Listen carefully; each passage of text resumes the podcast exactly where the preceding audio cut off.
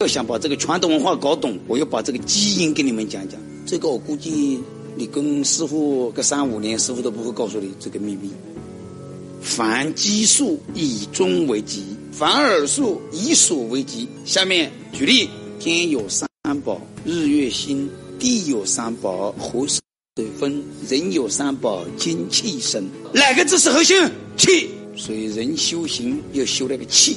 继续写，仁义礼智信五个字啊，哪个字是核心？礼。